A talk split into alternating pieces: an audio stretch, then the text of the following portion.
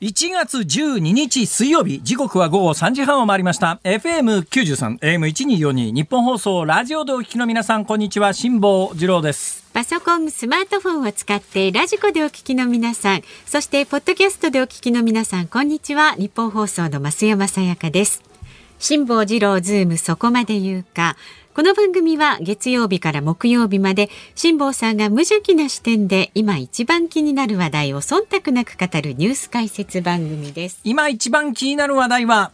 極めてプライベートなことなのでラジオで言えないということを今 喋りながら理解をいたしました。ラジオで言えないことをねそうですね。ラジオで言えるプライベートなことで今思い浮かんだのは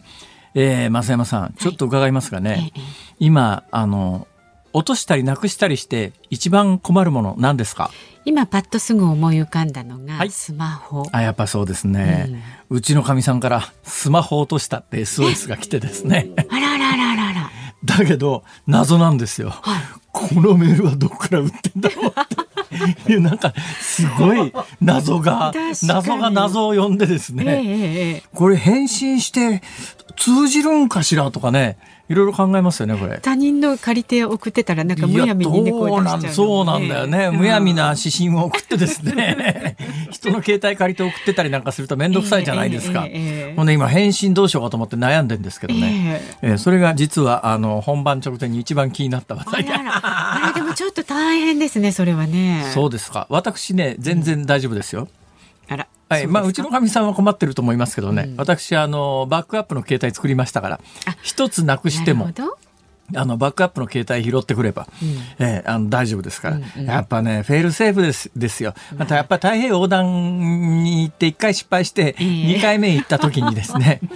同じようなことが起きたらどうするかっていうフェールセーフっていう言葉があるんですよ、はい、これフェールセーフ。っていう言葉がね一般化したのはあ日本航空123便っていうあの坂本九さんも亡くなられた、はい、えー、おおそらく世界の航空機の事故史上でも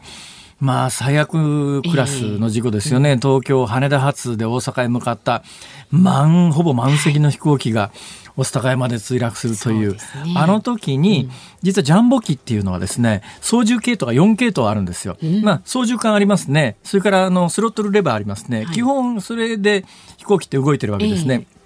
で、あと足、足にペダルっていうのがあって、だいたい飛行機の操縦って、足のペダルで、ラダーって言って、垂直尾翼の後ろにあるものを左右にこう動かすんですね。うん、それで操縦桿で、これを左右に振ることで、エルロンって言うんですけれども、翼にある、これ、翼の後ろにあるのがですね、フラップとエルロンって2つ、2種類あるんですよ。フラップっていうやつは、あの、飛行機の翼の揚力をあの増やすためで、離着陸の時にガーッと下に降りてきて、要するにまあ、翼面積を広げて、揚力を増やすためのもんなんですが、それとは別にエルロンっていうのは、右と左で、あの、ちょっとこう、高い違いみたいな動きをするんですね。これで機体を左右に振ることができるんですよ。で、これがまあ操縦系統ですね。あとスロットルってやつは、エンジンの出力をこう、コントロールするんですね。基本これで飛行機って飛ばしてるわけですけれども、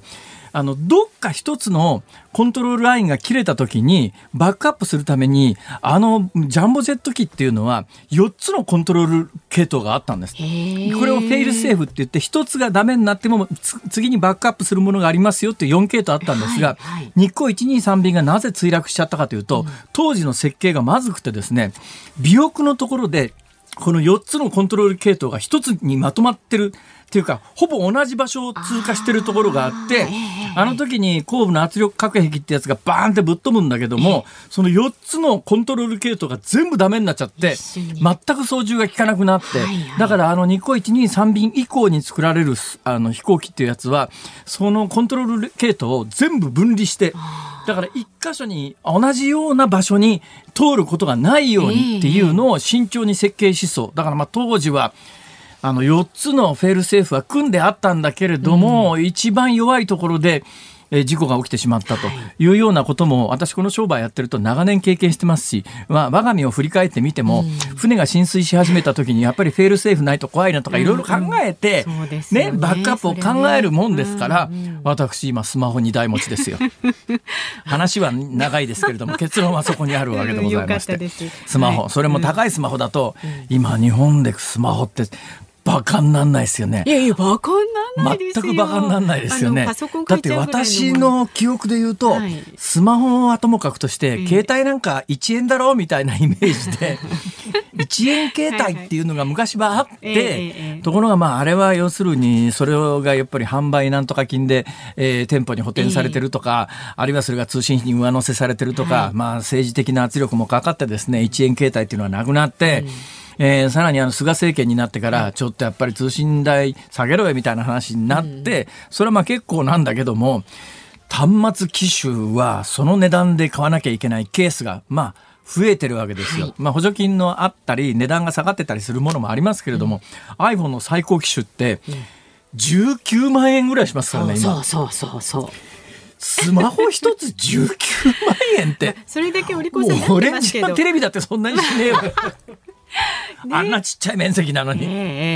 ふざけてんだこれと思うんですがところがあれを2つさすがに持つとですね、うん、ちょっと1つ落とした時のダメージもきついですから、うん、えー、なんとかならないかということで私は iPhone SE というですね、うん、あの iPhone の安いやつの第2世代というやつを買ってこれバックアップ機種ですよ。そういう目的でもう一つ買ったんですか？はいな。あへはい、だからもう一つ大きい画面のやつはあるんですけれども、はい、それはまあ基本家に置いといて、うんうん、あの外で iPhone SE を落として、落とした時に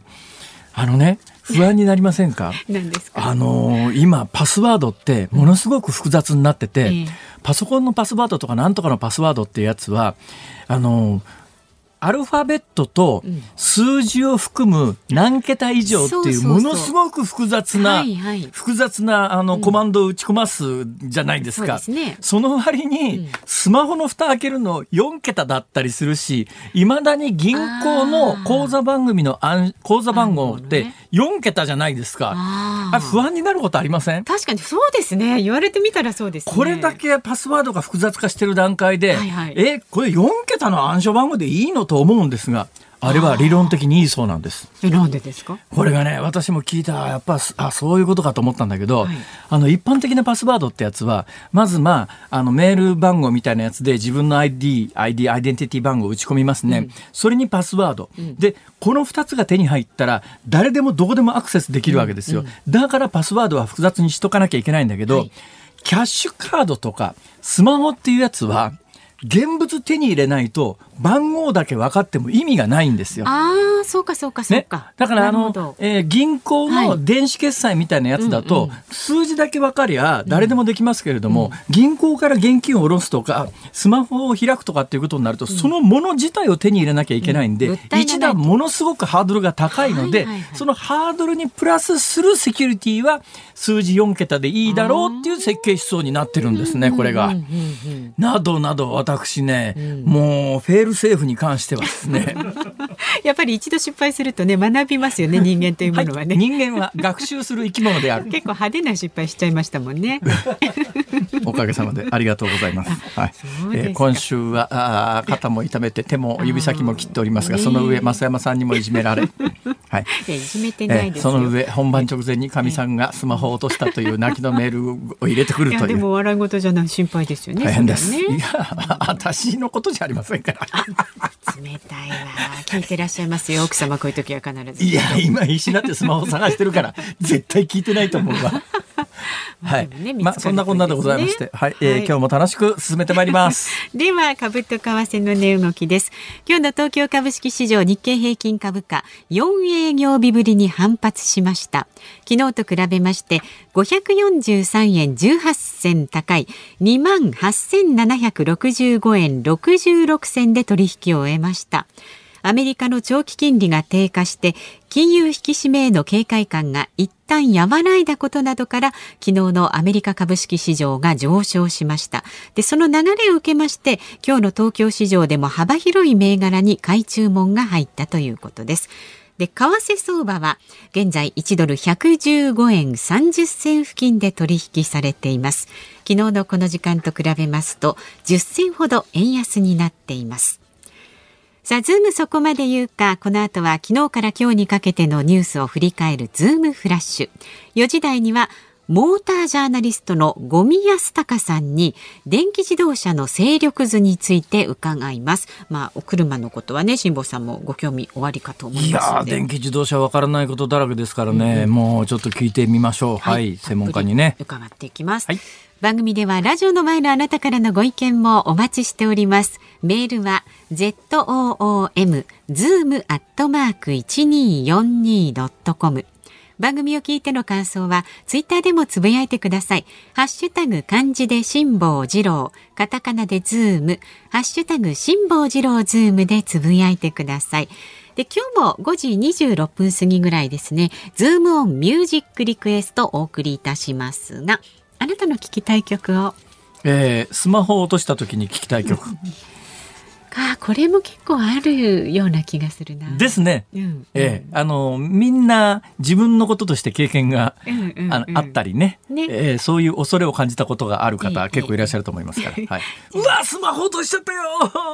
この一曲聴いてなんとか乗り切ろうみたいな。あっていう感じの曲、はい、そういう方向性で一つお願いします。じゃあったら送ってください。理由もよかったら書いてくださいね。お待ちしております。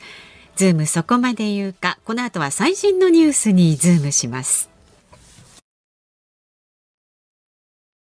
ニッポン放送ズームそこまで言うか。このコーナーでは辛坊さんが独自の視点でニュースを解説します。まずは昨日から今日にかけてのニュースを紹介するズームフラッシュです。安定的な皇位継承のあり方などをめぐって岸田総理大臣は今日午前衆参両院の議長と会談を行い政府の有識者会議がまとめた報告書を手渡しました。報告書では皇族数の確保が喫緊の課題だと指摘して女性皇族が結婚後も皇室に残る案と旧皇族の男系男子を養子に迎える案の2つを提示しています。FRB 連邦準備制度理事会のパウエル議長は11日物価高の抑制に必要となれば積極的な利上げに踏み切る考えを表明しました。東京都は昨日から新型コロナ対策として動物園などの都立の施設の休館を始めました。また感染対策を徹底していると認証した飲食店について一つのテーブルの人数制限を8人以内から4人以内にしました。IT 大手のヤフーは社員およそ8000人のテレワークを実現させるため充実させるため国内であればどこでも住むことができる制度を採用することになりました。交通費の月額上限は15万円で飛行機通勤も可能です。ゲーム実況動画を YouTube に投稿して100万円以上の収益を得ていた和歌山市の33歳の消防士が地方公務員法違反で減給1ヶ月の懲戒処分を受けました。去年2021年の車別国内新車販売台数はトヨタ自動車の小型車ヤリスが前の年と比べて40.3%プラスの21万2927台で首位でした。4年連続首位だったホンダの軽自動車 N ボックスは2位。3位はトヨタの小型車ルーミーでした。SNS を通じた精子提供をめぐりドナー側の男性が国籍や学歴などを偽ったとして30代の女性が3億円余りの賠償を求め東京地裁に提訴しました。ミニシアターブームの先駆けとなった東京神保町の映画館岩波ホールが今年の7月29日で閉館することになりました。新型コロナの影響で劇場の運営が困難と判断されました。世界初となる無人で動く小型観光船の実証実験が横須賀市の猿島で昨日行われました。このプロジェクトは2025年に実用化し2040年には国内を航行する船の50%を無人にすることを目標にしています。今日あたりのワイドショーは私見たわけではありませんが見た人によると、はい、SNS を通じて精子提供を受けた女性があ相手の条件が自分が希望していたものと違ったということで3億円余りの賠償を求めて訴えたというこのニュースをやってるらしいですがさっきのあの短い原稿では分かんなかったんですが、はい。えー、中を詳しく見てみると、はい、結構ラジオで詳細にお話しするには抵抗を感じてしまうよなっていうことで、うん、この訴えを起こした女性は相手の男性が京都大学卒の日本人で妻や交際相手はいないと信じた上で10回程度性交による精子提供を受け、えー、妊娠してえー、その後、その男性が中国籍で別の国立大学を卒業して既婚者だったということで、まあ、訴えを起こしたと。ただね、まあ、ここから、ここまでの争い部分はともかくとして、はい、うん、あの、誰でも同じことを考える、とてもあの、ラジオでコメントを言うようなレベルのコメントじゃなくて、ごめんなさいっていう話なんですが、生まれた子供がですね、はい、まあ、出産が行われて生まれた赤ちゃん都内の児童福祉施設に預けられているというのがそ、ね,、の赤ちゃん何の責任もないわけであまりにかわいそうじゃないかと。いうのはもう本当に、えー、コメントに値しないコメントでごめんなさいなんだけど、もうその一点だよな。はいはい、あと勝手に揉めてくれるのは好きに揉めてくれりゃいいけどさ、ちょっとあまりにそれ無責任じゃないかと素朴に思います。ひどいよなこれ。本当子供に罪はないですからね。そうですね。うち余裕があったら人って育ててやりたいぐらいですけどね。うん、まあそういうわけにもいかないですよね。ねなかなかそういうわけにもいかないですが、うん、でもどうなんだろうこれ。成功による精子提供を10回程度受けてっていうのはまあその夫が了解の上だったらこれは法律に触れないのかそれ自体はな。そうなんですかね。だから一般的な精子提供っていうのはあの精子だけ出してもらって、えー、いわゆるその、えー、卵子と結合さすとか、まあ、いろんなやり方ありますけれども、えー、でも成功を伴う精子提供って正直この,、まあ、あの精子提供っていうのは、まあ、昔からありましてね、はい。えー、これはもうほとんどあのブラックボックスみたいになっちゃってて、うん、最近もうなくなってるんですけどもこれ昔有名な話だったんですよ。今もうやってないと思いますよ。えーあのとある有名な医学部の学生さん、ね、その医学部の付属の病院に、はい、あの夫が原因で不妊の女性からこうアプローチがあった時に、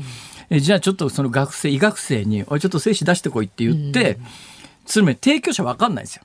でそれでね実はものすごい数あの赤ちゃん生まれてんですよ。実はその頃法律も整備されてなかったし、はい、もうあの今ほどいろんな倫理的な問題っていうのが浮上しなかったので、うん、まあ、言葉は悪いですが闇から闇みたいな形であのもう提供する側もノーリスクな学生バイトみたいな感じで名前も出ないしそういう証拠も残らない。だけどもそれやっぱりね、最近問題になってきてるのは、そうやって生まれた子供が最後まで知らなきゃ、まあ、知らないだけの話なんですが、うん、大人になってその事実を知らされた時に、自分の父親は一体誰なんだろうと、こう、思い始めた時に、ね、ものすごく心病んじゃうっていうケースがあって、その時にもうたどれないと。たどりようがないと。誰かわかんない。いうのもその複数の人学生に精子出してそれ混ぜて、うん、あの当たるどれが当たるか分かんない状況みたいなこともやられてた時代があったそうなんでもうそうなるとまあ、全員当時の学生の DNA 鑑定すれば分かるかもしれないけど、まあ分かんないと。そうするとやっぱり子供の心理的にどうなんだろうということで、今はですね、そうやってアルバイトで精子提供する人たちにも、えー、どこの誰かっていうのは分かるように。はい、ところが、その、それ以降、精子提供者が激減するわけですよ。で同時に SNS の時代になって精子がインターネット上で売買されるというようなこともまあ、日常行われるようになってきて、というところまではよくある話なんだけど、今回みたいに SNS で精子ドナーを探して、それもあの試験管とかシャーレの中での受精ではなくて性行為を伴う受精で出産してで生まれた赤ちゃんあの児童福祉施設ってちょっとこれいくらなんでも倫理的にいろいろひどすぎるんじゃないの？と。私は素朴に思いますね。うんうん、えー、まあ、再度の話題で言うとこれ訴えた額が3億数千万でしょ。はい、あの民事訴訟っていうやつはいくら請求するかで印紙代って言ってですね、えー、裁判所に訴状を提出するときに印紙払わなきゃいけないんですよ、はい、訴訟手数料ですね、はい、裁判所に払う訴訟手数料なんですが請求金額で違うんです。請求金額が安いと数千円の安い印紙で済むんですが、これが1000万とか1億とかになってくると1億だと多分ね、印紙代が30万超えると思いますよ。だから3億超えるということになると、訴えた側が勝っても負けても、えー、裁判所に提出する書類に貼る印紙だけで100万円ぐらい多分いくはずですね。だから、あの、訴えた側の女性はお金持ちなんだと思うけど、それ以前に、これまた、これも個人の自由だといえば自由なんだけど、えー、女性の側が東大卒レベルのドナーを求めるって、まあ、これこれはまあしょうがないのか心理的に、まあ、そういうねそれもなんか抵抗あるな俺ここまで言ってしまうとその個人個人の考え方とかねいろいろ、えー、そうだから争いや議論していい話はいっぱいあると思うんだけども、はいはい、でも議論の余地がないのはちょっとやっぱり生まれた子供に対して、関係者無責任すぎるだろうっていうのはあるな。対してはね。はい。素朴にそう思います。はい。さて、えー、それ以外の話題で言うと、あ、ヤフーは8000人、社員およそ8000人のテレワーク充実させるために国内であればどこでも住むことができる制度。これね、詳しくね、データを見たら、はい、結構本気ですね、これ。はいえー、っとね、今まででも、どこに住んでもいいよはあったんだけど、ただし今までは、あの、午前11時までに、その、出社場所に行けるようにしてねっていう話だったんだけど、はい、4月、今年の4月1日からは、えー、その制限も撤廃すると。だから居住制限事実上なしですよ。で、とにかく、あの、交通費月額上限上限15万円まで払いますから、それを超える場合には勝手にしてくださいねと。えー、だけどどこ住んでもいいですよと。いうことで、今までは1日片道6500円という制限があったそうですが、それもなくなるんで、うん、例えば北海道に家を買って、ただし、まあ、出社しろって言われた時には、自腹で交通費払って出てこなきゃいけないけれども、ね、北海道とか沖縄でテレワークができると。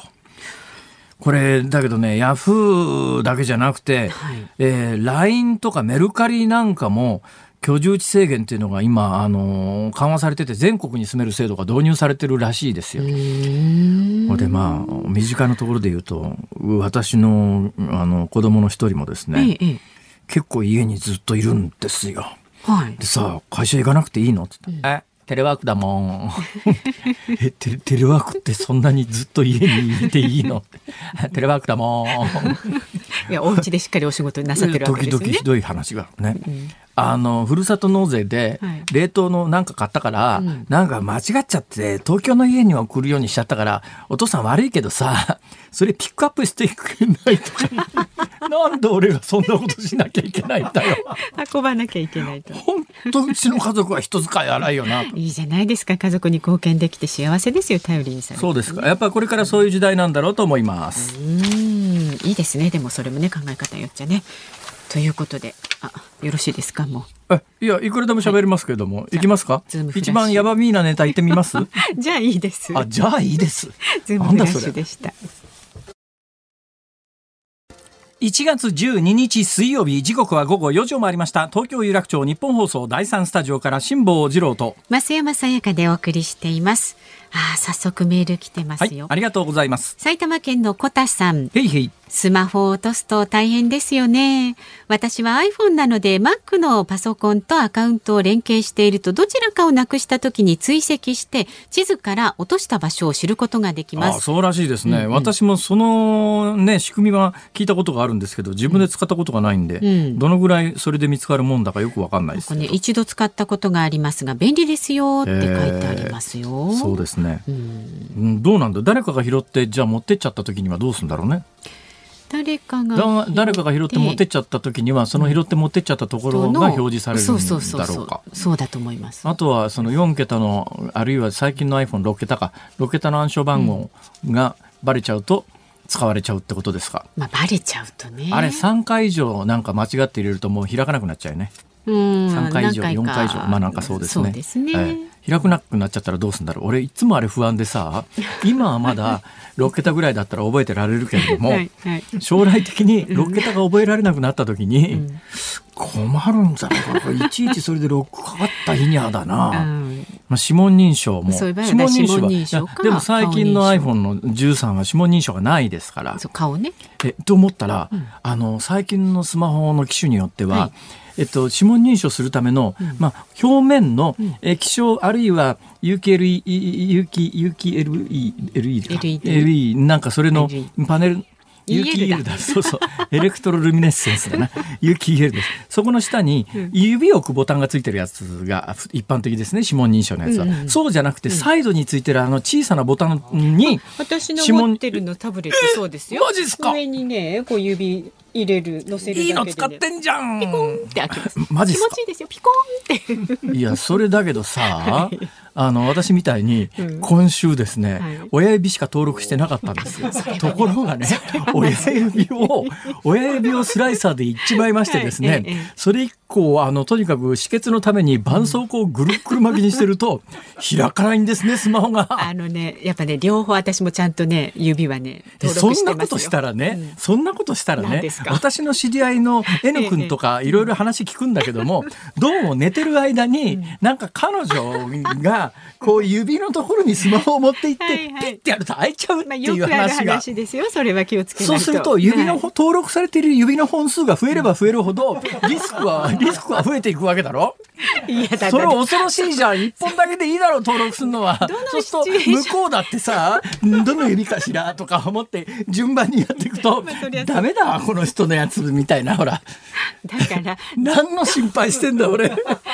こでリスク回避をするかですよ、それは自分の大事なところでね。そうですね。えー、はい、えー、皆さん参考になりましたでしょうか？ならないと思います。そうですか。まだまだご意見をねお待ちしておりますので、忌憚なきご意見をメールは Z O O M。忌憚なきご意見はばっかじゃないの？だと思います。そうですね。はい、ズームアットマーク一二四二ドットコムで感想ツイッターでもハッシュタグ辛坊治郎ズームでつぶやいてください。でズームミュージックリクエストはうんとスマホを落とした時に聞きたい曲です、はい、お待ちしております。この後はモータージャーナリストの五味康隆さんに電気自動車の勢力図について伺っていきます。ニッポン放送がお送りしています。辛坊治郎ズームそこまで言うか。この時間特集するニュースはこちらです。異業種の電気自動車参入。電気自動車への異業種参入が本格化してきました。ソニーグループは今年の春電気自動車の新会社を設立します。また台湾の本廃精密工場は工業は電気自動車の試作車を開発しました。そしてアップルは2025年にも電気自動車を発売すると報じられています。このコーナーでは電気自動車の勢力図につきまして専門家の方に伺います。さあ今日はモータージャーナリストの五味康隆さんにお越しいただきました。よろしくお願いいたします。よろしくお願いします。なんかこの番組では珍しい垢抜けた人が来ましたね 割とあの変わった人多いんだけど、ちゃんと変わってるかもしれないちゃんとしてる感じの人ですよね。白のセーターに白のパンツでね、なかなかおしゃれなマフラー巻いてらして、えー、なんか YouTube のチャンネルの何ですか、イーカーライフ with ゴミ安高登録者数41万人。すごいね。そうなんですよ。登録者41万人いたらね、相当ちゃんとした YouTuber です。そうちょまあ、はい、頑張っております。これ YouTube だけで十分食えます。はい。えー、えー、ってそれ。驚くとこがおかしくないですか？反応の場所が違いませんか、増山さん。まあいいです。はい。ちょっとね、えで、今、あの、ずっと経歴を読んでたら、1989年より自転車トライアル競技をはじめ、世界選手権に出場。1994年自動車レース競技に転向し、2001年までの3年間、全日本フォーミュラ3選手権に参戦。参戦。もともとレーサーだったっていうことですか？そうなんですよ。もうずっとレースをやっていたんですよ。あじゃあちょっとレーサーの方にですね、ちょっと私レーサーにあったら聞いてみたいと思ってたことがいくつかあるんですけども。あ全然いいですか、はい、じゃあ本題の電気自動車行く前に。あの、マッチってレースやってるじゃないですか。近藤正彦さん。はい、彼早いんですか？早いです。え、早いんだ。早いです。あれ芸能人だからやってるっていうレベルじゃないんですか？もう全日本でトップのフォーミュラ乗ってた方は、ええ、めちゃくちゃ早いです。あ、そうですか。うん、もう、あの、なんて言うんでしょう、普通の方が峠でどれだけ自信を持ってても全く叶わないです。え、叶わないですか？じゃあ、同じ性能の車に、あの、日本で有数の暴走族の親玉みたいなやつが運転してて、それで、マッチが同じ性能の車横でいて、はい、峠で、でね、ここでちょっと、な、マッチ！え追い抜いてやる？みたいなことはできない。あできないですね。速さだけだったらもう全くかなわないです。え、そんな、そ、そんなレベルなんですか？もう全くプロの世界、ちょっと次次元が変わっちゃうかもしれないです。はあ。そのトップに、トップのカテゴリーに出てたんで、ええ。町さんすごいと思います。あ、そうなんだ。はいはい。同じ質問です。はいトヨタの社長レースやってますけど、どうなんですか？えっと、ものすごい、ざざくっときましたね。いやいや、でも早いですよ。早いですよ。はやっぱレースのああいう、うん、世界にちょっとでも出るっていうこと自身が結構な速さなんですよ。日本一の暴走族と競争したらどうですか？えっ、とあはえ何で勝負するかなんですけど、まあまあまあ、は速さで言えば速いと思います。はい。ああ。日本で、あの、有名なあ F1 レーサーとか何人かいらっしゃるじゃないですか。はいあの人たちってどのぐらい速いんですか？いや、みんな速いですよ。あとはマシンの差とか、えもう乗る車とか、ええチーム力がものすごく大きく影響するので、ええまあそういった意味では、もう F1 に上がれる時点で超人です。え。はあ、そうですか。もうあの精神的な状態も多分普通の人とは違う。マインドコントロールもすごいですしね。私ね、よく分かってないんですけど、っていうか本当に分かってないんですけど、いえいえあの F1 なんか見てたら、はい時々あのなんかタイヤ交換したり給油したりするじゃないですか。はいああいうのの時間はどういうふうにカウントするんですか？いや、あれもレースの中なので、ええ。なのであのタイヤ交換の時間もコンマ1秒とか争いながら、ということは、給油はできるだけ少ない方がいいということですか？でも少ないと燃料ないと走りきれないんで、えだから給油とかの作業とかもどれだけ短く済ますかっていう。手際よくやるのがそう、手際、そう、手際をどんどんどんどん効率上げていかないといけないんですよ。ほほーじゃあできるだけ短期間に給油して、できるだけ短期間にタイヤを交換して、あの、レースに戻ってっていう、それの繰り返しっていうわまさにけですね。。タイヤ交換3秒以下とかですからね。3秒って考えてみたらすごいですよね。すごいです。この間私ね、雪道でチェーン巻こうと思ったら30分かかる。ダメですよ出られないですよじゃね レベルが違うっていうか話題として違うだろうやっぱね、プロの、プロの世界なんですよ。ああ、そうなんだ。はい。そうですか。わかりました。じゃあそんなプロの方に伺います。はい。今日は電気自動車の未来について。電気自動車の未来、はい。なんか噂によったらテスラ乗ってるらしいじゃないですか。テスラ、この間売っちゃいましたけどね。え売っちゃったんですか？そうなんですよ。乗ってました。ずっと4年ぐらいは乗ってましたね。どうでした？いや、良かったですよ。あの、テスラって、その、今までの既存の自動車メーカーが作る車とは全然違うんですよ。多ええ分、車を作るっていう意識じゃないんでしょうね。ほうほで、例えるなら、その、車のこの業界というか、車の市場に参入してきてるんですけど、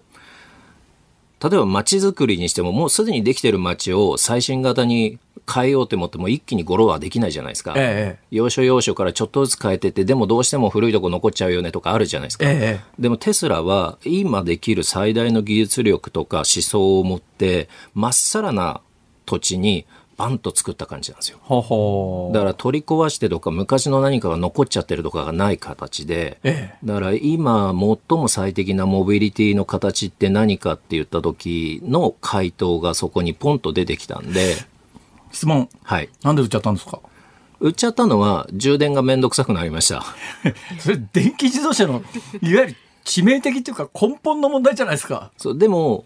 多分電気自動車持ってる方の多くが充電はめんどくさいとは思ってると思います。自宅であのコンセントで充電して移動してっていう範囲内での活動じゃないからですかね。そう、僕はもともと自宅に充電器なかったので、ええ外で充電してたんですよ。だけど、あれ、今はほとんど自宅でコンセントから充電できたりしますよね。しますします。でも、都心部だとやっぱマンションですとできなかったりあそういうことかしますし、ああ自宅って言っても一戸建てなら自分の庭に駐車場のところにコンセント置いとくってわけにいくけども、マンションだとそういうわけいかないですね。マンションきついんですよ。だからええ自宅だと幸せだと思いますけどね。そのね、充電問題なんですが、はい。どうなんだろう。私なんかが見るところで言うと、もっと早い段階で日本の充電インフラみたいなものを政府肝入りで整えといたらよかったのになーっていう感じがするんですが、めちゃくちゃ思います。だってついこの間まで、私の知る限りついこの間までガソリンスタンドと給電設備は法律上同じ場所に作れなかったんですよね。そうですね。そんなことしてて、いや、なんか安全上、片っぽガソリン扱ってて、片っぽ電気の高圧電気かなんかだから、同じとこだと危険だっていう発想ですよね。そうなんですよ。そんなことしてて普及するはずないじゃないですか。そうなんですよ。辛坊さんもっと強く言ってください。え？いや、本当だって最近のニュースで驚いたのは、中国が東南アジアに安い電気自動車を売るに際して、何まずやったかっていうと、電気自動車を売る前に、その国に、あの、補助金、中国政府が出して、まず田舎に給電設備をたくさんまず作るっていうところからスタートして、それに追っかけて安い中国製の EV 売るっていう。うんその、それだけの戦略やってる国がある状況で、日本ってどうなのよと思うんですが。ちょっと遅れてると思います。もうはっきり言っちゃえば。で、ヨーロッパとかですとめちゃくちゃ早い急速充電器も普及始まっているので、えー、そういうので考えると、日本はまだまだ遅いと思います。問題もたくさんあるんですけど、やっぱ土地が高いとか、えー、だから、いろいろ問題はあるんですけど、何にせよ普及をもっともっとさせようと思ったら、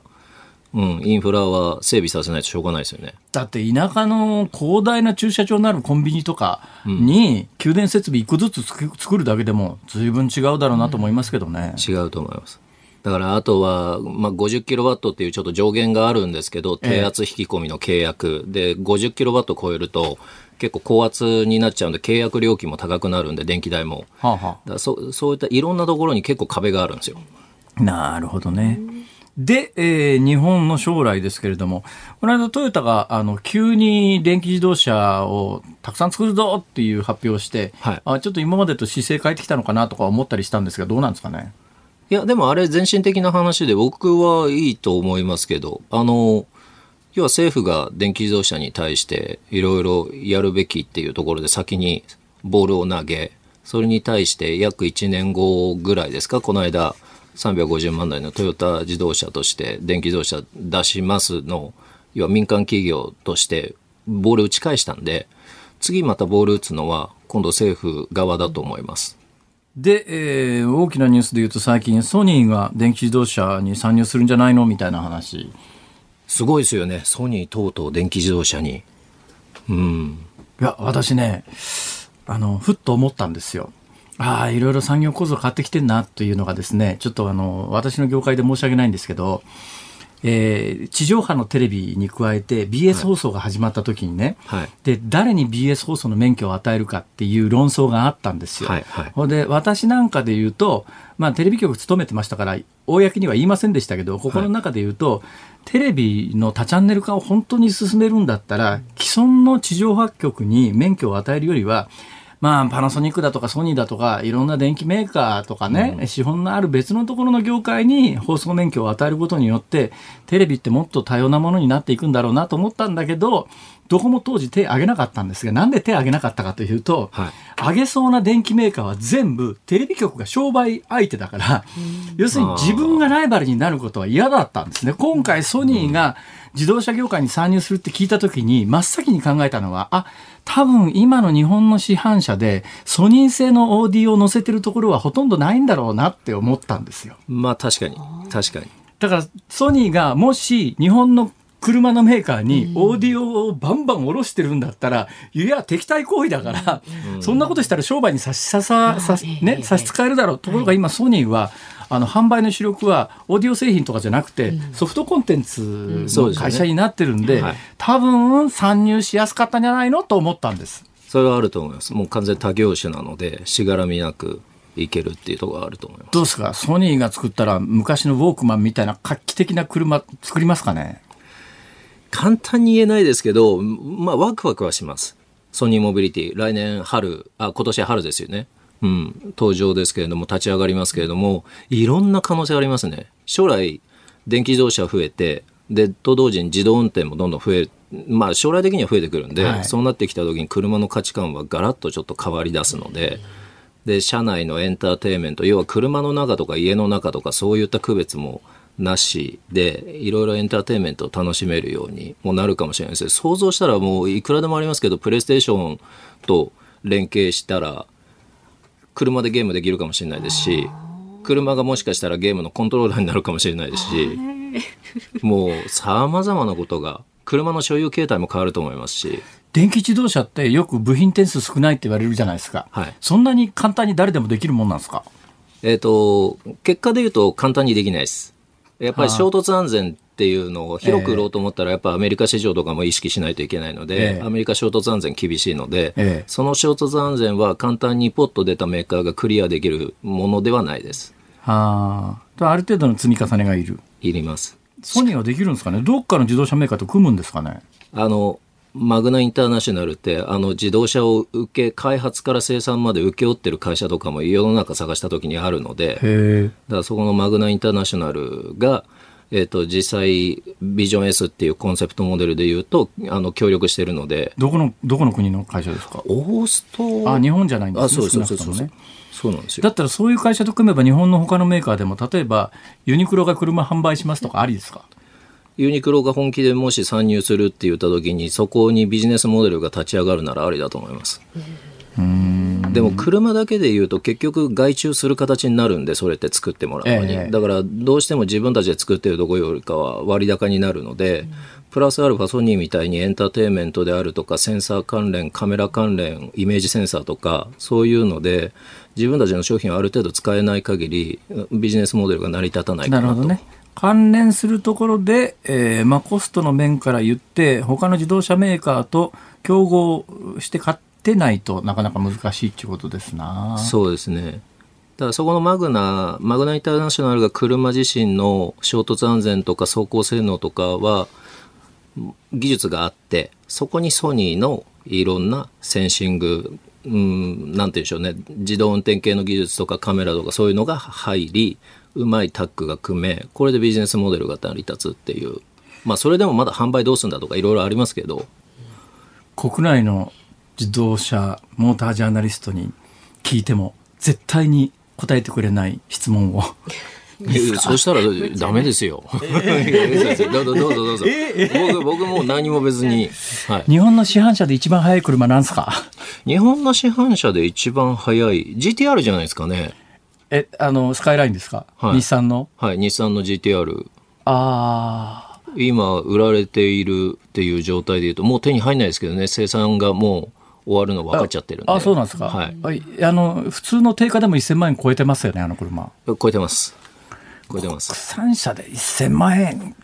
普通に超えるってどうよ。まあでも速い車を買っても法定速度があるとなかなかあれですよね。まあまあまあ、それはありますけど、その法定速度の中でも、やっぱ余力があると、走りの質がそうだね。そういう車買った人は大体あの、高速道路で150キロとか出してるね、普通。ダメでしょ、それは。捕まんないだけで、いや、たまに捕まってるけど。よくあの、高速乗ってたら、ポルシェの911とか捕まってるもんね。だからね、速い車買っちゃうとね、どうしたってアクセル踏みますよね。まあ、踏みたくなりますよね。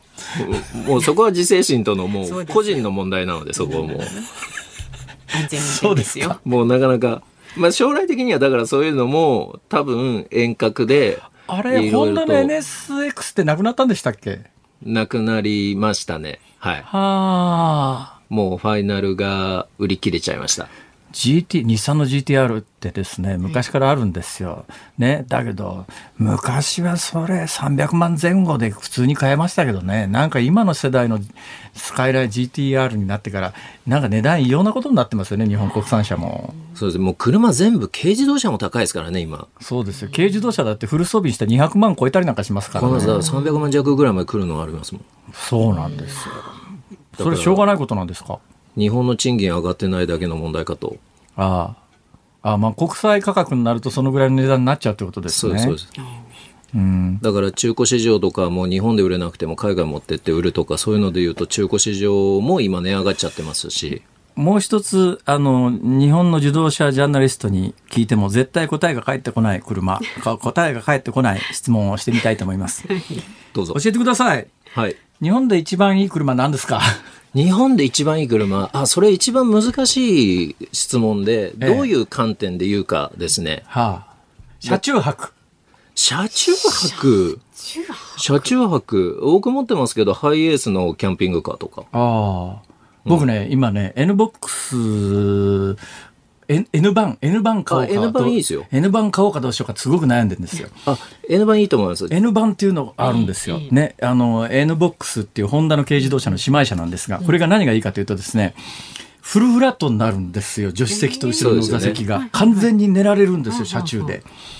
あれいいんじゃないかと思って。いやあれ本当いいと思いますよ。うん。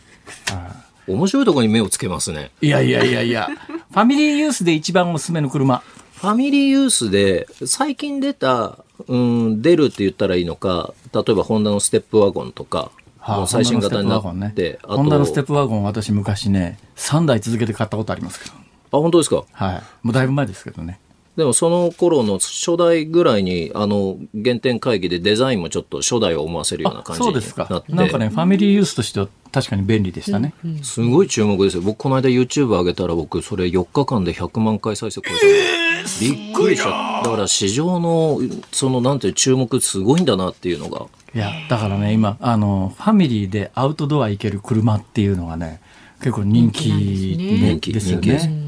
まあ、あと、ラブ4とか SUV もやっぱ人気ですし。ポルシェ911はなんであんなに人気なんですか？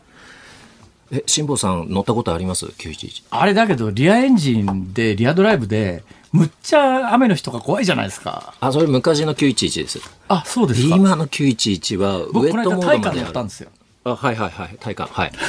なんかロケットみたいですねあれまあそうですね。あの、体が壊れちゃうぐらいポルの加速シェの電気までできる自動車ですポルシェの電気自動車え電気自動車ここまで来たんかっていう感じですよねそう、あれ911のセダン版ですよ。はだから911の運動性能とか落とさずに人乗れて荷物詰めてのセダン版。だそれを電気自動車にするとできたっていう。でもね値段がやっぱりね、2000万前後なんですねこれが。高いですよねそうなるとね。まあ辛坊さんもお車好きですから話尽きないですけれどもね。やっぱ N 版買っちゃおうかな。といや、N 版いいと思います。ねすすめです。おすすめです。おはいす。すめです。わかりました。ありがとうございました。今日はモータージャーナリストのゴミ安隆さんにお話を伺いました。ありがとうございました。どうもありがとうございました。ありがとうございました。ありがとうございました。ニッポン放送辛坊治郎ズームそこまで言うかをポッドキャストでお聞きのあなたいつもありがとうございます。増山さやかです。お聞きの内容はポッドキャスト用に編集されたものです。辛坊治郎ズームそこまで言うかはラジオの FM93 AM1242 に加えてラジコでもお聞きいただけます。ラジオラジコではポッドキャスト版にはないコンテンツが盛りだくさん。アトムさん吉田由紀ちゃんの中継企画さらに辛坊さんが「夕刊フジ」の気になる記事を解説するコーナーそして辛坊さんが聴きたい曲をお送りする「ズームオンミュージックリクエストなどポッドキャストでは聞けないあんなことやこんなことがいっぱいです。ポッドキャストを聞いた後はぜひラジオラジコで辛坊治郎ズームそこまで言うかをお楽しみください。1月12日水曜日時刻は午後5時を回りました辛坊治郎です日本放送の増山さやかです。さあ、ではここでズームオンミュージックリクエストたくさん、はい今日もいただいております。ありがとうございます。お送りしていきましょう。今日はスマホを落とした時に聴きたい曲です。はい大田区のプラスチック加工のヒラリーマンさん。リクエスト曲は井上陽水さんの夢の中へをお願いします。どうして？カバンの中を探したり、机の中を探したり、ね、ええ。二人では。ああれなんていう曲でしたって？え？夢の中へあ夢の中へそうか。はい。今言ったじゃないです。か。神奈川県横浜市の中を探したけれど見つからなかった曲ですね。そうそうそうそうそう。はいえ種村さんという方は、あ、斉藤由貴さんで夢の中へってあのこちらリクエストいただいてますね。うん。それから長崎市にお住まいの中堅さん、長崎からですか。はい。恐縮です渋垣隊のナイナイシックスティーンお願いします。ね、ないないないって必死に探しながら、頭の中でリフレイン、ええ今は Google で連携すればパソコンや他のスマホから探せますのであまり慌てないように努めています。おいろんな方法がねありますねありますね。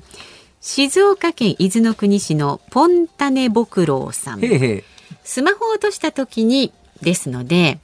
まさに映画スマホを落としただけなのにの主題歌。ったあった。あったポルカドットスティングレイの秘密をリクエストします。難しいのよく言えましたね。ー ポルカドットスティングレイね。えはい。すごい。まあラジオの DJ さんみたい。まあそうですか。続いて。ラジオの DJ さんの親玉でした。失礼しました親玉って何ですか？宮崎の春さんスマホを落とした時に聞きたい曲。健直子さんのカモメはカモメをお願いします。なぜ？諦めました。あ。なたのことはもう電話もかけないあのスマホをなくすのはショックですが早く気持ちを切り替えてそのことを忘れてしまいたいので。なるほど。ね。いろいろ考えられますね、本当にありがたい、はい、千葉県柏市のゴリランさん。リクエストはザードの負けないで。うん元気出ますね、はい、はい、スマホを落としてしまった不安に負けないように頑張って見つけてほしいと思います。無事辛坊さんの奥さんのスマホ見つかりますように。ありがとうございます。相模原市のまーちゃんさん、はい、スマホをなくした時に聞く曲は松村和子さんの帰ってこいよ。悲痛な叫びが、ね、えー、と思いますよ。それ面白い。座布団一枚。はい。えー、大阪府箕面市のズームの呼吸さん。へへ今日も出張の合間にラジコでワクワクそわそわ聞いています。本当にありがとうございます。ありがとうございます。スマホを落とした時に聞きたい曲、もうドラえもんに頼むしかないでしょう。ドラえもんの歌をお願いします。そうですね。なんとか四次元ポケットなら出てきそうですね。何でも叶えてくれます。はい、京都府京都市のあまたこの方です。岡倉天津飯さん。ほうほう本日はズバリ竹内まりやさんの元気を出してお願いします。口ではなんだかんだおっしゃっておられますが、ねはい、優しい辛坊さんが奥様にかける言葉としてはまさにぴったりだと思うんだけどな。それは関係ないですけど、竹内まりやさんはファンです。はい、私ね。お好きなんですね。はい、えー、竹内まりやさん好きなんです。さあ、このくらいで。わかりました。えーそれではですね、いろいろいただいた中で、はい、本日のズームオンミュージックリクエスト決定いたします。うん。松村和子帰ってこいよ。まあちょっと座布団を上げただけあってね、はいはい、ちょっと引っかかりましたねこれね。お願いします、はい、はい、ではエンディングにお送りいたしますのでねお待ちになってください番組ではラジオの前のあなたからのご意見24時間お待ちしております。で明日木曜日ですからね飯田浩二アナウンサー登場なんですがちょっと飯田くんのプチ情報。何ですか？山手線の車内で飯田くんのアナウンスが来週18日火曜日から2月1日火曜日までえー、流れるどうして？特別列車がえ、飯田君のナレーション付き特別列車。そうなんです料金は変わりません。そうなんですよ。あの、これ山手線でね、アートと音楽を楽しむ50日間って、まあ、イベントの、まあ、関連した一環のものなんですけれども、ええ、山手線の過去ですとか未来の情報をアナウンスするということ。はあ。すごいでしょう。全部の車両？えっ、ー、とね、ただ山手線っていっぱい走るので、はい、その流れてるのに乗る確率というのは52分の1ぐらい52分の 1? トランプのカード引くみたいなもんですね。あでもねちょっと何度もぐるぐるね電車乗り換えてしてもらって。そうですね。ということは飯田君のえー、山手線案内が聞こえてきたら、うん、ラッキーって感じですか？そうです。きっといいことある、ね、私前々から思ってるんですけどね、はい、あれ山手線ってその輪っかになってるところに同時につまり52編成走ってるってことでしょ、うん、多分。まあそれ52かどうか分かりませんが、はい、たくさん走ってるってことでしょ、はい、いっそのことを、全部ぐるっと列車にしてしまったらどうでしょう？か。ああ、輪っかにしちゃう、ね、にしてしまって、自由に乗り降りできますみたいな。確かに。これちょっと考えたんですけどね。できそうでできない何かがあるんですね。無理だと思います。はい。さあ、あなたからのご意見はズームアットマーク一二四二ドットコムで引き続きお待ち高速で降りられないし乗れないし。まあ確かにそうですね。辛坊さんが独自の視点でニュースを解説するズームオン。今日最後に特集するニュースはこちらです。沖縄県で医療者500人が欠勤。沖縄県は昨日新型コロナの感染や濃厚接触者の認定を受けたなどの理由により欠勤した医師や看護師らが503人に上り過去最多になったと発表しました。また防衛省は沖縄県に対して自衛隊の看護官ら10人を派遣すると発表しました。そうですね。今日の沖縄の感染者数が、えー、っと、1644人ですか。えー、先週ぐらいまではね、はい、あの、沖縄の感染者数が、えー、日本で一番都道府県別で多かったんですが、えー、今東京がまあ先ほどニュースでありましたように2198人ということで、うん、ほぼ2200人。それからあの大阪の感染者数が今日まだ確定数字出てませんが1700人ということなんで、うん、えー、っとまあ沖縄の数字を東京大阪がそれぞれ上回ったと、えー、それはそうですよね、まあ、人口が多いですから、えー、えー、一定比率に多分なっていくんだろうと。この勢いだと。そうするとまあ、えー、それはまあ桁が人口の桁が一つ違いますから、うん、えー、最終的にやっぱりあのピーク時沖縄の例を見るともうゼロが一つ加わってもおかしくないだろうなと。で、これに関して私に11月の下旬に絶対あのこんなも水際で止められないし感染爆発するよと申し上げたにはいくつも根拠があったんですが、そのうちの一つにですね、感染力の強さをこうどのくらいに見るかっていうところのニュースの中で、はいあるホテルで、えー、オミクロン株の感染者が出たと。で、そこが、あの、廊下を挟んで、向かい側の部屋にいた人と直接接触していないんだけれども、オミクロンに感染したっていうニュースが、もうこれ11月下旬の段階であったんですよ。そうすると、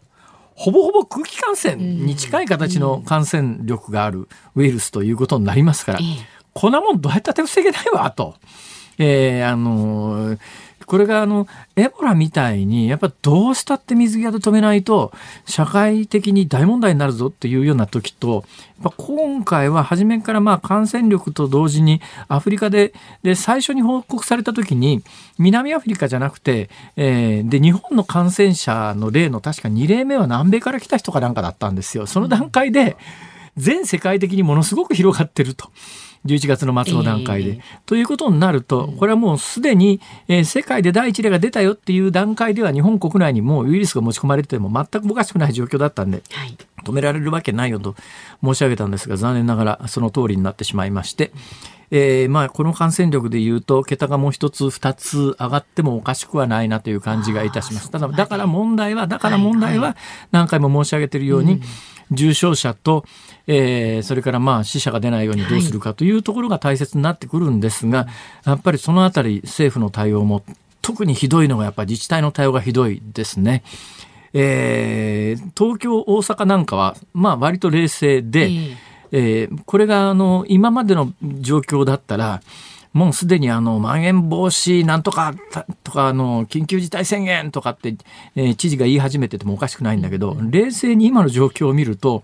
え東京の重症者数って先週末から変わってないですし、死者も今日出てない状況で、で、重症者死者が遅れてくるというのは常識なんですが、まあ私の感覚で言うと11月の末にはもう日本に入ってたはずで、12月でみんなが PCR 検査行くようになってから劇的にあの観測される数字は出てきてますけれども、それまでに相当蔓延していたということを考えて、重症までのタイムラグが2週間、死者が出るまでのタイムラグが3週間としてても、えー、従来株のような死者、重症者の推移だったらもうすでに相当上がってきてなきゃいけないんだけれど、顕著に違うと。で昨日実はまあ本番終わった後宮沢先生とも話してたんですがよくあの、えー、これはデルタ株に比べて感染力が3倍で重症化率が3分の1みたいな話があるじゃないですか、はい、その重症化率3分の1なんてどうやって計算するんだって話でほぼほぼ根拠のない話なんで実際の重症化率っていうのは今のところデータ的にないんだけど、まあ、だから状況証拠で見るしかないんだけれど、えー、そう考えていった時に、えー今の冒頭で増山さんがお話しされた沖縄県が今どんな状況になってるかというと入院患者がですね確かね確保されてる病床の半分ぐらいまでいっちゃってるはずなんですよ。だから他の自治体なんかはあの政府の方針の変更に従っていやもう無症状の若者を入院させても病床塞がるばっかりだからやめようっていう、今もう明らかにえー、常識的な対応に移りつつあるんだけど、もう沖縄のケースでいうと多分どんどん入院させちゃってるんだと思うよ、これ。それ何の意図があってそんなことしてんのって話で。それから濃厚接触者なんだけど、これ濃厚接触者も、これひどい話で保健所が追いつかなくなって、沖縄何やってるかっていうと、濃厚接触者は感染の人に、あの、あなた感染者だから、あなたが濃厚接触者だと思う人に自分で連絡してとかって 意味があんのか、それと。で、これは前々から、私実は太平洋横断行く前から、これはほとんど意味がないというか全然意味がないと思ってたのは太平洋横断行く前に、私体の柔軟性をやっぱりちょっと何とかしなきゃいけないっていう思いがあって、ヨガ教室に通い始めたんですよ。で私が通っていたヨガヨガ教室で、はいはい。これあの結構多い時には50人ぐらい一つの大きな教室でやるかなりでかい大規模なヨガ教室だったんですが、ある時に、これってここから一人感染者が出た時にどうするんですか？みたいな話になった時に先生が「あだから皆さんにマスクをしていただいてますと。で、この教室で感染者と一緒に授業を受けていても、マスクをしていたら保健所的に濃厚接触者にはなりませんので。えつまりもうみんな場所が決まってるわけじゃないんで、えー、大きな教室の中でアトランダムにこう、みんなバラバラになってマット引いてヨガやるわけですよ。はいはい、そうするとその中で一人感染者が出たって言っても、うん、その時にその感染者の周りの近くに誰がいたかなんてもう追跡のしようがないのね。データ残ってないの。じゃあどこで線引きするかっていうと保健所的にはえ同じ教室の中でヨガをされてた方で、うん、マスクをされてなかった方は濃厚接触者ですがたとえ隣にいてもよ、うん、マスクをしてた場合には濃厚接触者ではありませんそういう線引きになって、ね、何なんだよそのいい加減な。そんなもんでさ感染を抑えられるわけねえだろってかお役所仕事ですね。だけどどっかでやっぱり法律上濃厚接触者というのをどっか線引きをして、濃厚接触者はこういう例えば2週間、各自主隔離みたいな、いろいろこう法制度の枠の中にはめ込まなきゃいけないから、どっかで線引きをするわけですけど、その線引きが全く科学的根拠ないよねっていう。状況の中で今このオミクロン株で何が起きてるかというとまさに沖縄がそうなんだけどまあ沖縄県の基準でいうと重症者なんかほとんど出てないんだけど、だけど感染者の数字だけはどんどん積み上がってるわけですよ。ほんで当然のことながらいやあの私見てもらった先生は多分濃厚接触者みたいな話になると。濃厚接触者の輪がどんどん広がっていって、ね、感染者が増えるんじゃなくて制度の運用によって医療が止まってしまって本当に医療が必要な人が医療を受けられなくなって死んでいくということで言うと。うんこの本当にバカバカしいっていうか真面目に人の命助けるつもりがあんのかと。なんかもどかしい感じが、ね、それはやっぱりね沖縄県とか地元のメディアがちゃんと伝えなきゃいけないんだけど、えーえー、全然そっちの方向の報道ってされてる感じがないのね。なんか異常だよね起きてることが。こんなことしてたら下手すりゃどんどん人が死ぬぞと。あの適切に医療を受けなきゃいけない人に医療の機会を与える方針に舵を切れよと思います。ズモンでした。ズモンミュージックリクエストをお送りしているのはラジオネーム相模原のまーちゃんさん、相良の雄一坊さんお二人のリクエストで松村和子帰ってこいよスタジオの中には、えー、松村和子さんの声にハモる、えー、増山さやかさんの お声も響いております。やっぱりこれね、あのどなたでも歌えるとかなんか名曲ですよね。ついついやっぱりほら誘われて声出したくなっちゃう。どなたでも歌えないと思いますよ。はい。私たちの年代はね。うん、そうですか。松あ多分増山さんキーが合うのかもしれないですね。えでもけちょっと無理しないとね。こんなに高い声出ないですか？いくらなんでも。なかなか難しいですね、えー、はい。まあそんなこんなでございまして。はい。え？この後、日本放送は鶴子師匠、宮子様の登場、鶴子の噂のゴールデンリクエストなんか昨日の放送で私の名前を使って鶴子さんが前説なことをおっしゃったという通報が私のところに来ておりますが、私は聞いてませんでごめんなさい。ででもそれは全然お名前はお貸ししてもよろしい感じですか？あ全然。ちなみに私の叔父の名前はですね、もう亡くなりましたけどねずいぶん前に、うん、達夫さんと言うんですけど、まあそれだけのことです、はい。そうなんですか。辛坊さんのお名前あの使っていいそうですので鶴子師匠よろしければどうぞ。さあ明日の朝6時からの飯田浩司の OK 工事アップ明日のコメンテーターは番組初登場です。多摩大学ルール形成戦略研究所客員教授あびっくりした。ルー大柴さんが来るのと思った違います。井形明さんという方ご登場。オミクロン株対策ですとか 政府が設立する方針を決めた新しい研究機関について取り上げるということです。で3時半からのズームそこまで言うかは飯田君が登場になります。そうですね。折しも、えー、明日ぐらいからですかね。山手線の中で飯田君の声が聞こえるというのは18日からだからちょっと先ですか、うん、でその、えー、なんでそんなことになったのか。別にあの日本放送のキャンペーンではないということなんでなんでそんなことで飯田君が突然、まあね、JR から依頼が来たのか、ね、なんでって言われると飯田君ねその質問困ると思う。困るんですか？あの別に特にそのいや、えー、それやっぱりじゃ本人に聞いてみよう。辛坊治郎ズームそこまで言うかここまでのお相手は辛坊治郎と増山さやかでした。明日は飯田君登場です。聞いてちょうだい